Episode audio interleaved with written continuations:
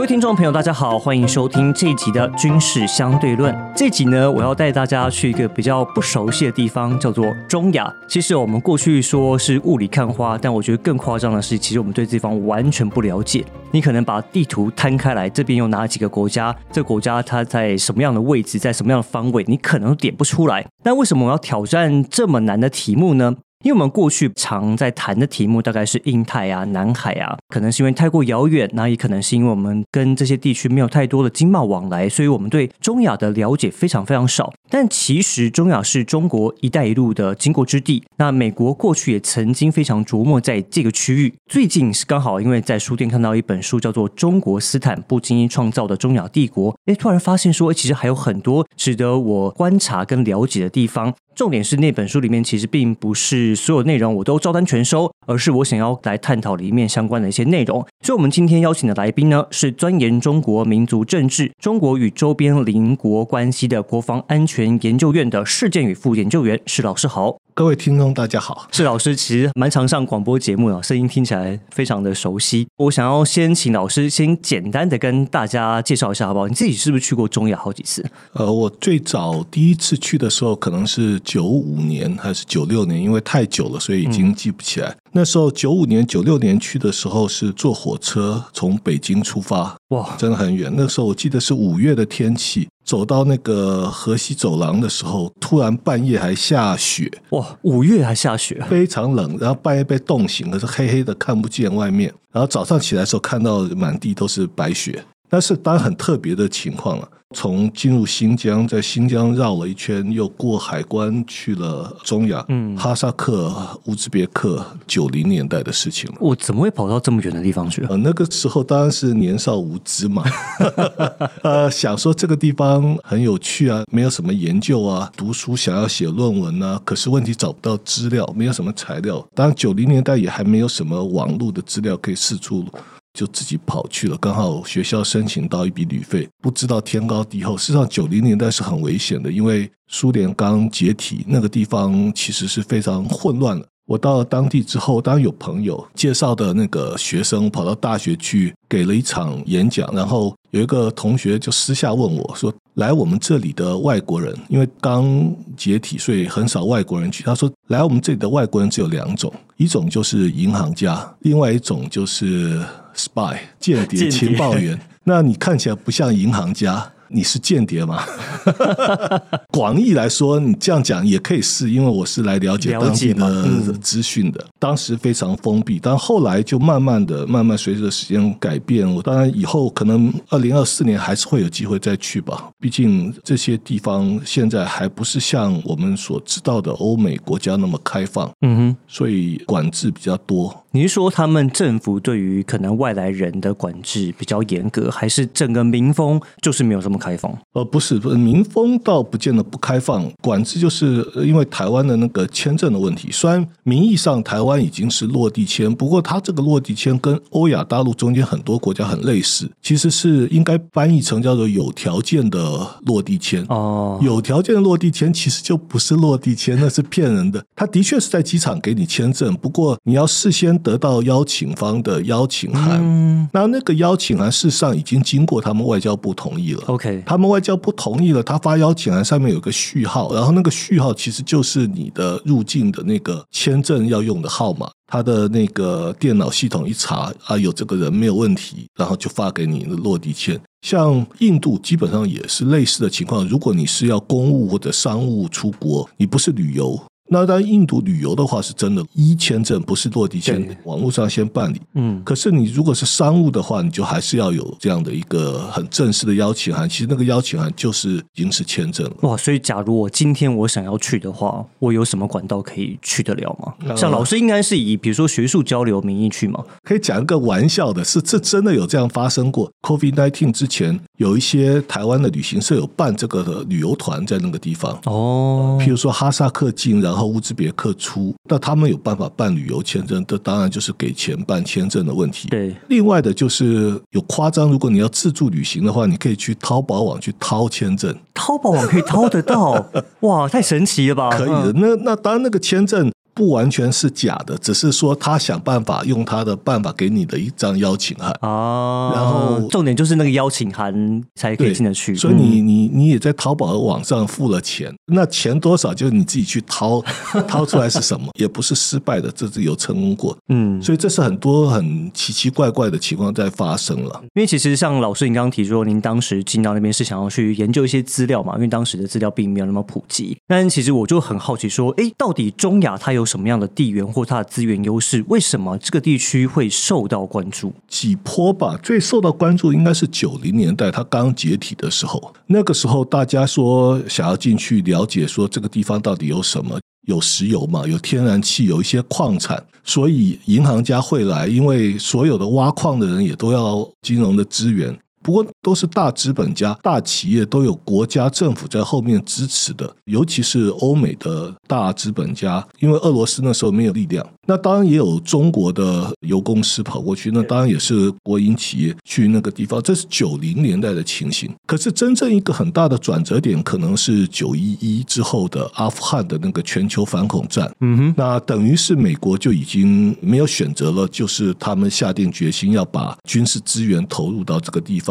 是投入阿富汗，它必须要有后勤补给。后勤补给当然一个是从北边，就是从中亚过来；另外从南边，从巴基斯坦嗯往上跑。中亚那个时候就变得比较重要。有两个国家曾经租借过军事基地给美国，当然后来因为各种的关系，还有当地的社会上的一些运动或者暴乱，让当地政府后来把这个美军基地收回来。那当然，美国可能也不需要那个军事基地，尤其在宾拉登被杀死之后。所以就慢慢的退出来。当然，另外一个转折点就是前年美军撤出之后，所以这个地方等于是美国很大程度就是因为军事力量撤出有很强的意涵，等于是又把这个地方留白。当然，美国也没有完全把力量全部抽出来，只是说军事力量抽出来。嗯，那这个地方当然是过去俄罗斯的势力范围，这个势力范围有差不多两百年之久当然，它真正实质控制可能是十九世纪中叶，它才实质控制住这个地方。俄罗斯在这个地方占领了这么久，普京上台之后，他一直也把这个地方当成俄罗斯的后院，所以影响力一直在。再加上俄罗斯在这里的军事基地一直没有撤退过，所以当然在这个地方有影响力。不过，他因为乌克兰战争的爆发，所以有很多的关于俄罗斯的声望在这个区域事实上是有改变的。有下降，有下降，很明显。尤其这两年呢，当然就乌克兰战争爆发，那中国的情况又不太一样。就是刚才你提到那本书《中国斯坦》，其实就是在描写中国在中亚的情况。中国之前就开始投资了，不过“一带一路”之后又更加的明显，有一些是到了非常夸张的地步。当然，就像那本书讲的，中国真正担心的可能是怕新疆独立，嗯，怕这个东突厥斯坦变成是一个独立的国家，就新疆从中国分裂出去。那这个就上溯到九零年代苏联刚解体的时候，这一直是北京心中的一个梦魇，它挥之不去。所以今天在中亚的所作所为都是以新疆作为起点，对考量新疆的这个安全，甚至到最近的在教育营，那个都说来话长，不过都跟这个有关系。整体来讲，如果要讲中亚的话，按照九零年代的联合国教科文组织的定义的话，其实中亚不是只有这五个国家，也不是只有包括中国的这个新疆，甚至蒙古、西藏，还有印度的东北部、巴基斯坦、阿富汗、伊朗的那个西北部，甚至可以连到土耳其，这个都是算中亚的一环中亚的一部分。哦因为你看这个斯坦，你看这五个国家，基本上国民都冠上斯坦。斯坦其实是波斯人的影响，他斯坦是什么意思？就土地，就土地，土地，它嗯都来自于波斯文的影响。事实上，他们过的很多节日，除了伊斯兰教的穆斯林过的一些节日之外，另外都是波斯的节日。从教科文组织的角度来讲的话，它是把这些区域都算是中亚的一部分。地缘政治上，就好像讲这个五个国家，顶多加上中俄美在里面的互动关系来讨论。嗯，因为其实我们在中文的翻译上面看不太出来，但是就以英文的写法，他们其实是比如说像塔吉克斯坦或是哈萨克斯坦，到后面都有斯坦的这个字，所以我刚刚才觉得，哎，为什么会有加上这个字眼哦？但是因为其实刚刚老师你提到，它这边包括它有它的能源，它有它的安全性，但是如果以台湾人的角度来看的话，我们在这边我们还可以再怎么样来认识这个区块？就说除了能源、除了安全之外，这边还有什么是我们可以去进一步了解的？什么都很很很新奇啊！但他包括看了你的节目，你跑去那个巴勒斯坦说吃他们的那个饭，基本上整个中东地区都有类似的东西，名字不太一样，做法都类似，只是有人用鸡肉，有人用羊肉，有人用牛肉。那当然，有人把肉煮好分出来，有的人是跟那些东西一起煮，所以他们的这个文化通通都连接在一起。台湾人早期的时候，的确跟那个地方有一些关系。最早期可能牵扯到李鸿章跟左宗棠在讨论那个海防跟塞防之争。那当然，左宗棠就是说叫慈禧太后说，你一定要给钱给我，让我去把那个新疆给拿回来。那个时候是被阿古柏。阿古柏是从浩罕，浩罕现在是乌兹别克的一个城市，从那个地方来。你你会说，为什么一个外国人到那边可以发动变成是当地的一个政治领袖？其实乌兹别克语、维吾尔语是基本上没有什么差别的，就像台湾人讲的国语跟北京人讲的普通话，可能差别也只有声调而已。哦，除非你特别的奇怪的字眼你听不懂，百分之九十以上应该都没有问题。总而言之呢，这个是最早期的海防塞防之争。现在当然台湾的有关系的地方，就九零年代的时候，其实刚解体的时候，李登辉总统他是有派台湾的一些外交人员还有安全人员去那边，也建立了蛮良好的关系。那是在九零年代，农业团不不是农业团，那个是呃非正式的，OK，非正式的。不过现在这也不是什么秘密。在那边驻点，想要了解当地的情况，看有没有发展的可能性。李登辉先生他有这样的想法，他有这样的视野，他想要把台湾要在全球，不管外交关系多困难，都想办法建立出不管正式非正式的关系，地上或地下的关系。嗯哼，到了两千年政党轮替之后，基本上这些关系都消失了，就暂停了。一直到现在，应该也还没有恢复，只是留下一些私人的情谊。那我之所以会知道这一段，就是因为我九零年代。误打误撞跑到哈萨克之后，大学里面的老师跟我讲说：“你知不知道这边有一个台湾的老师？”啊，我说我不知道，我怎么会知道有个台湾的老师？嗯，然后后来接触上才知道这个过程。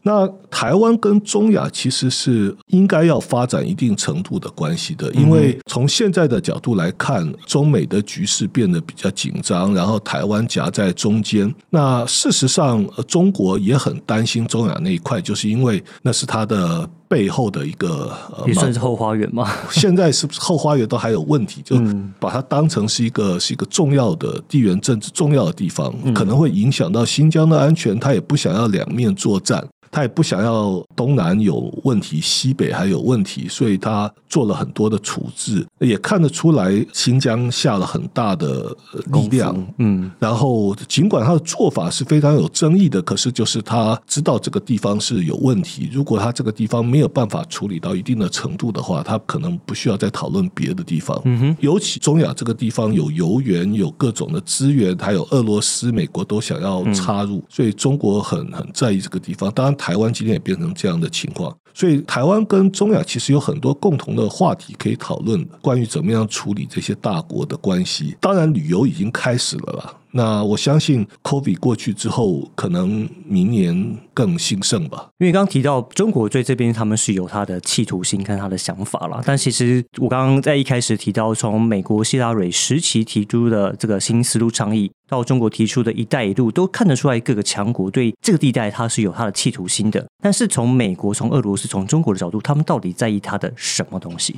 呃，美国的那个新思路倡议，原来是一个学者，专门研究政策的学者，他还在我见过他两次面，后来第三次就是没有机会了，因为 COVID 发生了就没有。他现在已经很老，他在九零年代的时候就提出来这个新思路倡议，这个 New Silk Road Initiative。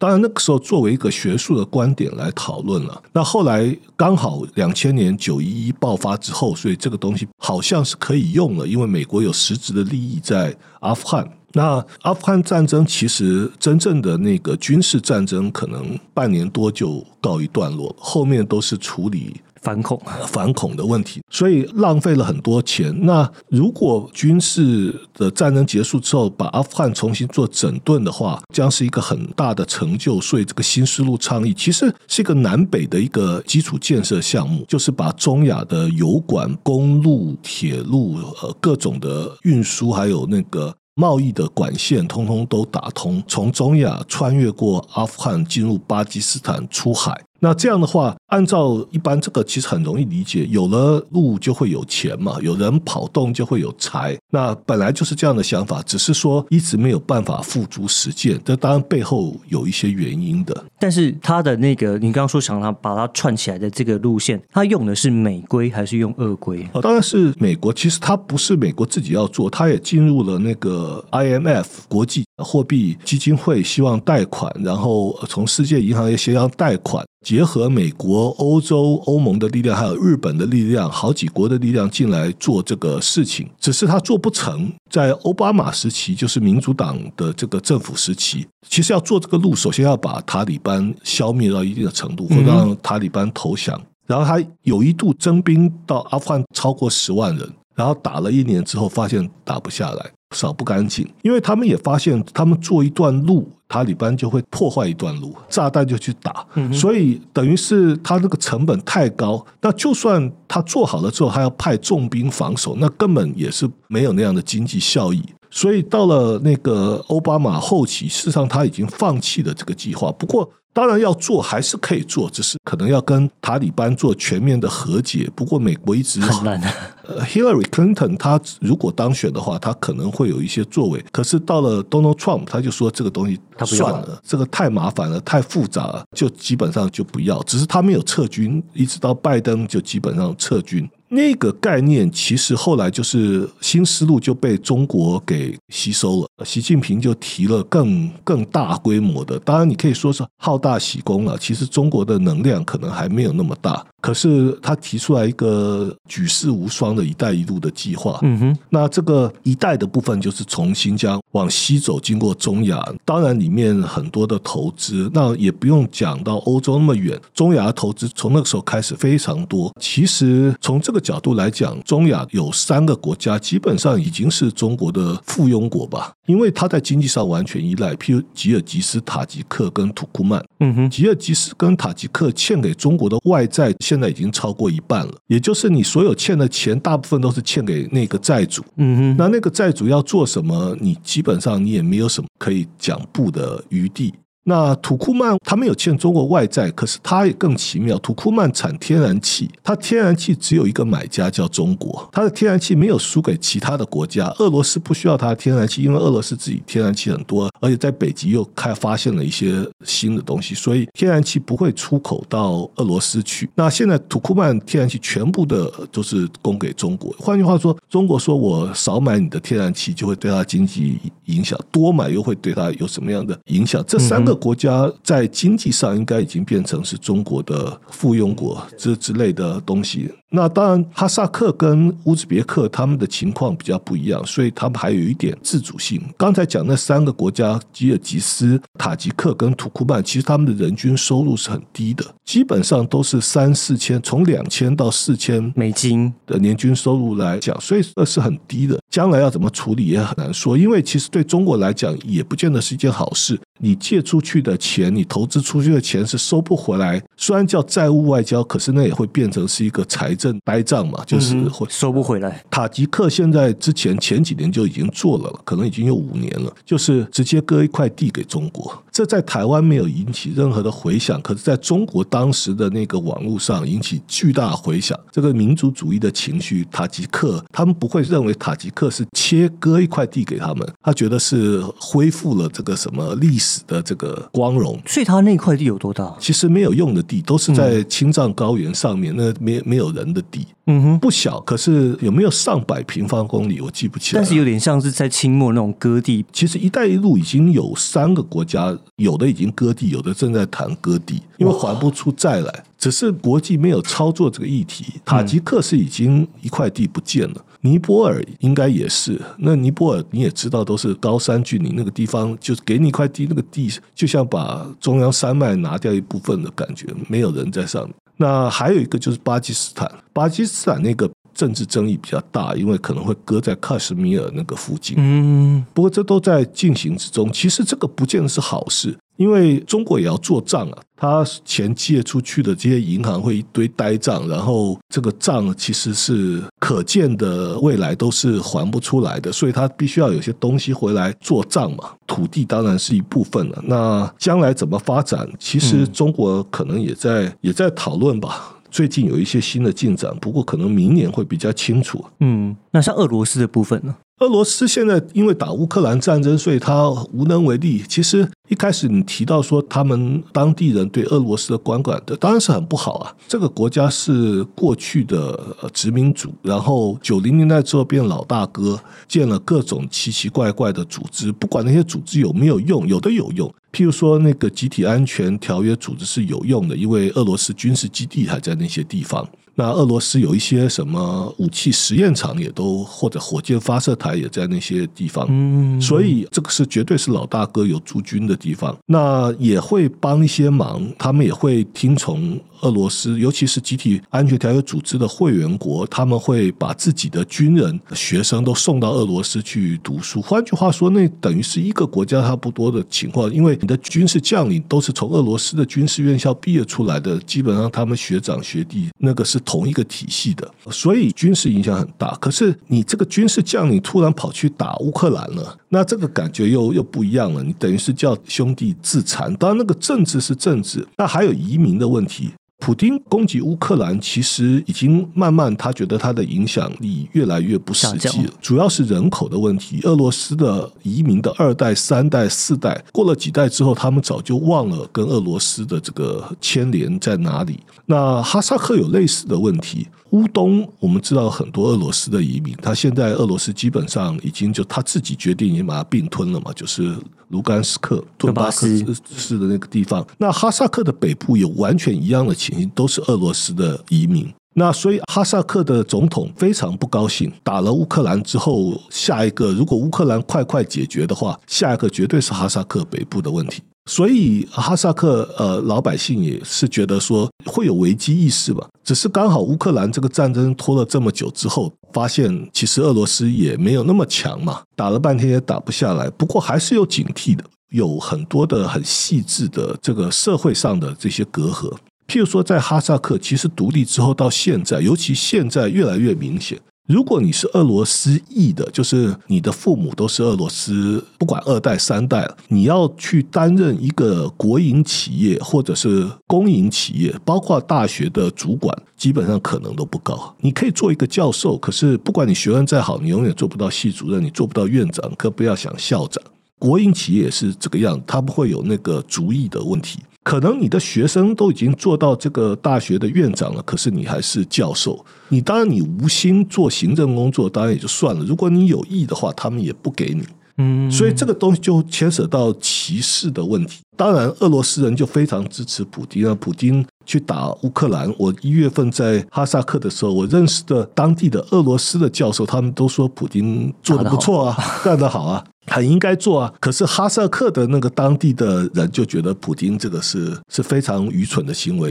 当然，他们公开不会讲，公开他们还是有政治正确的问题。对，那可是私下就非常明显，这个是一个威胁。OK，其实我列了非常多题目，但发现教授非常的厉害，他几乎回答了我所有问题。但是我们目前呢，先针对于为什么在中国、在美国、在俄罗斯，他们对这个地区有兴趣。但其实我们还有更多的详细内容想要跟教授讨论，那我们留下一集再跟大家来进行说明。先谢谢施建宇教授来接受我们的提问。那我们在下一集的时候，我们继续来针对后续的题目来跟大家做解说。我们下一集再见，拜拜。